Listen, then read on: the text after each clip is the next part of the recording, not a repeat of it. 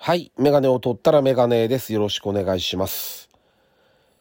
えー、今回で250回の配信になります。はい。で、まあだからどうしたって言われたら別に、はい、としか言いようがないんですけど、あの、そうなるんですね。で、まあ思うところも多少はあるし、うんね、本当はこうライブをしたりとか、なんかお便りを募集してみたりとかややればよかったんでしょうけど、まあ別に何も して、何もしてないんで、いつも通りやりますけど、あのーまあその辺の今思ってること、気持ちも含めて、あのー本編というか、あのー後半で話そうかなと、いつもそういう形で配信してるので、そうしようかなと思ってます。で、その前に、あのまあ、いつものパターンで、今最近思ってることをちょっと二つばかしかな、話そうと思ってるんですけど、一つは、えっ、と、宇宙行った社長さん、いますよね。元社長さん？あの人。で、まあ、いろいろ言われてるじゃないですか。あれに関して。いいだ悪いだ、興味があるだないだって。で、僕は単純にすごいと思ってて、で、行こうと思うこともすごいし、そこにまあね、たくさんのお金を使って、で、なぜ宇宙なんだろうっていうのはちょっと思ったんですよ。よっぽどその宇宙に興味があったのか、な、なぜ宇宙なんだろうなっていうふうにちょっと思ってて、で、僕の、わからないですよ。本心なんか。まあ、ね、とてもじゃないけど、一度、一度もこれから会うこともないでしょうし、あの、わからないけど、本心は。だけど僕思ったのは、いろんな、こう、肩書きも含めていろんな言われをしてるじゃないですか。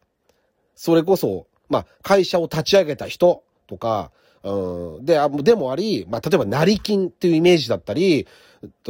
女優さんとお付き合いしてて派手な生活とか、スーパーカー買ったとか、いろんなこう、プラスもマイナスもいろんなイメージがずっとこうついてきてるわけですよ。見てると。旗から見てるだけですけど、そう思うわけです。だけど、そういうのを一回リセットしたかったんじゃないかなって。なんでかっていうと、例えば、成金の何々さんとか、会社を作った何々さんの、そういうの全部すっ飛ばして、宇宙に行った何々さんになるじゃないですか。宇宙に行っちゃうと。だって行った人なんてほとんどいないんだから。だからそう、もしかしたら大金払って、まあ、話題作りもあったんだろうけど、これから日本に帰ってきてまた会社？まあ、日本に帰ってくる前に、地球に帰ってこなきゃいけないですけど、地球に帰ってきて、日本に戻ってきて、何かこれから、その仕事なのか、なんか事業わかんないけど、何かをやるにあたって、いろんな邪魔なものを全部すっ飛ばして、宇宙に行ったあの人？っていうふ、ところからやり直したかったのかなってちょっと思いましたよね。すべてをリセットするにはあれぐらいのインパクトのあることをしなきゃいけなかったのかないけなかったんじゃないかなってね、そこまで考えていってるんじゃないかなって。うん、宇宙に行った何々さんなるままでのお金とかそういうのはもう使っちゃったって構わないから、また新しいステップにっていうふうに、別にあの人のファンでも何でもないですよ。何でもないんだけど、すごい興味があるわけでもないし、申し訳ないですけど、ね、僕とは全然別次元の人だから年齢は近いけど、同じか、同じかな？近いかぐらいなんですけど、全然違う人だから関係ないんだけど、ちょっとね、僕はね、そういうふうに思ったんですよね。なんか一つリセットするには、とんでもないぶっ飛んだことして新しい肩肩書きを手に入れないといけなかったのかな、なかななんてちょっと思いましたね。だから日本に帰ってきてね、これからどういうことするんだか、ちょっと興味ありますよね。はい。で、もう一つ。まあ、こっちは、あの、僕の本業というか、趣味の方ですけど、あのーホンダの F1 がね、今年最後だったんですが、第4期。まあ、ホンダはあの、第4期とか第3期とかないっていうふうに会社側は言ってますけど、1964年、昭和39年からやってんですよ。F1、あの会社。すごいですよね。で、うんと、今回は、えっ、と、チャンピオンになったんですけど、マックス・フェルスタッペン選手、レッドブル・ホンダというチームで、チャンピオンに、ワールドチャンピオンになりました。で、これが1991年のアイルトン・セナ以来なんで、30年ぶりですよね。で、あの、ホンダエンジン、まあ、ホンダ車体も作ってた時期もあるんですけど、車体含めたエンジン、車体とエンジン、あとエンジンだけ、両方含めて、えっ、とね、90回のポールポジションと89勝かなこれ、これね、すごいことなんですよ。あのね、数字だけ見ると、あ、そうなんだと思うかもしれないけど、例えばトヨタって F1 やってた時期があったんですよ。10年弱かな？やってたんですけど、一回も勝ってないですからね。あのトヨタでも。ものすごい莫大な、フェラーリと同じぐらいの莫大なお金をかけて、一大事業としてやったんですよ。2000年代に、トヨタって。でも一回も勝てなかったんですよ。2位まではいけたけど。で、それが、まあ、あれは車体と一緒にやってたんですけど、ホンダはだって車体と一緒に混ぜたとしても、ほ、うんと、3勝とかしてますからね。あとはほぼエンジンサプライヤーとしての、あの、優勝ですけど、それにしてもすごいんですよ。やっぱり。だ今回ちょっとやめちゃうんですけど、F1 自体をね。また。で、やめちゃうんですけど、あのー、実際はね、えー、っと、新しく、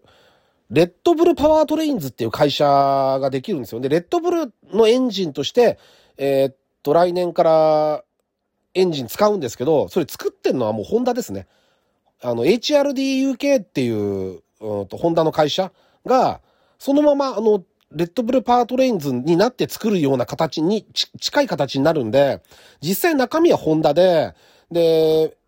メンテナンスというかテクニカルパートナーって名前らしいですけど、HRC っていう会社があるんですよ。ホンダレーシングコーポレーション。これあの、バイク好きな人はもう100%知ってると思いますけど、オートバイレースのあの最高峰のレースも含めて、あれ HRC っていうところがやってるんですよ。ワークス、ホンダワークスって言われてるやつ。は HRC。あの、で、そこが今度四輪を初めて見るっていうことで、ホンダの色はかなり色濃く残りますね。まだしばらく。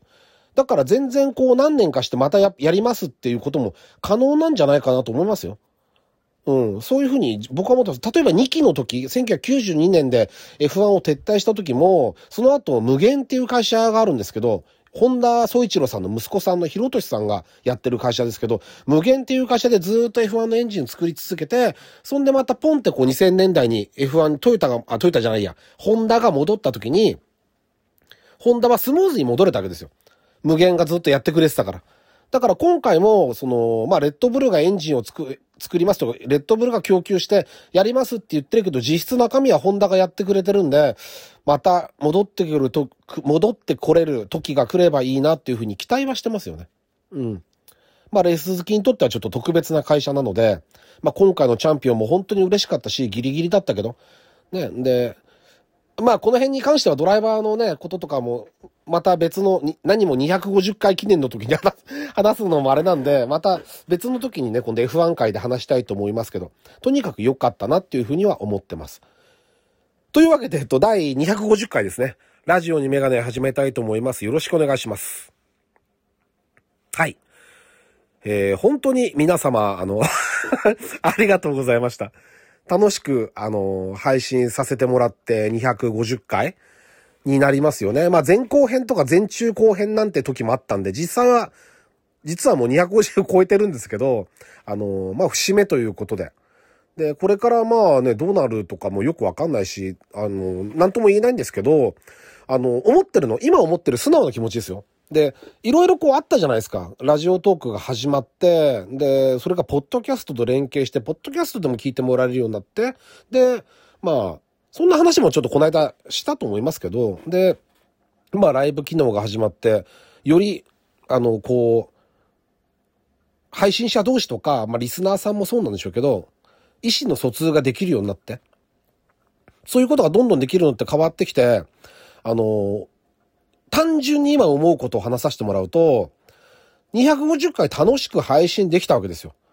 だから、えっ、ー、と、3年とちょい、こうやってきて、で、それはね、結局は、なんだかんだ言って、た、楽しんでるんだと思うんですよ。あの、生活自体を。だって、普段プライベートがつまんなかったら、配信しようと思わないじゃないですか。だから、僕は、今日思ったんですけど、それは。250回配信するってことは、250回楽しいことがあったんですよ。結局。そういうふうに思ってます。だから、うーんと、ね、話す気にならないような時に収録なんか絶対しないですから、だから楽しいことをこう形にして、で、お話しして、で、聞いてもらえることがあって、で、リアクションをもらえることもあって、で、そういうこの楽しいことの積み重ねが、うん、一つ一つこう重なってこうなっていったんだなっていうふうに。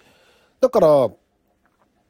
うんと、聞いてくれてる人がいることの感謝もそうだし、あとは自分の生活、プライベート、それが家庭なのか仕事なのか友達なのかも含めて、あのー、こういろんな刺激を持たせてくれたり、楽しい思いをさせてくれてる人たちにも感謝ですよね。だから。うん。まあ悪くないなっていう感じですよ。この年になって思うのはね。若い頃の方がちょっともっとこう、なんて言うんだろうな。一つのことに集中しちゃったりとか、いっぱい先の不安とか、いろんなこう思いがあるじゃないですか。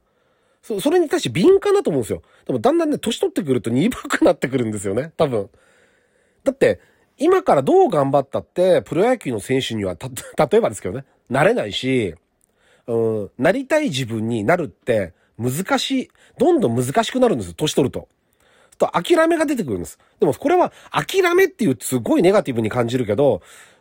いいんですよね。だってやれることをやってできないことはできないし、やれることはやるし、その中で楽しいこともいっぱいあるし、そういうなんて、なんて言うんだろうな、自分なりの割り振りみたいなものがちゃんとできてきて、うん、そういう、そういう中でこういう配信をしてるんじゃないかなっていう思うようになってきましたね。うん。ちょっとわかりにくいかもしれないんですけど、あの、言ってることが。あんまりこう、うまく伝わらないかもしれないけど、少なくとも、あの、楽しいことがあるから配信してるし、やってて楽しいってことです。だから。うん。だからこれからもどんどん楽しいことがあるたびに、とか、自分の思うこととかなんかみんなに伝えたいこととか、そういうことがあるたびに配信するだろうし、それはいつも楽しい気持ちでやっていたいなっていうふうには思いますよね。だからまあそうですね。200回の時もよく200回行ったなと思ったけど、250行ったんで、また300はなんかやり、やりますか？わかんないけど。うん。まあそんなこともね、ちょっと想像しながら、うん、や、やるのもいいかなってちょっと思いますよね。うん。あの、とにかく皆さんのおかげで楽しんで配信させてもらってるんで、とても感謝してます。本当にありがとうございました。えー、これからもよろしくお願いします。メガネを取ったらメガネでした。ありがとうございました。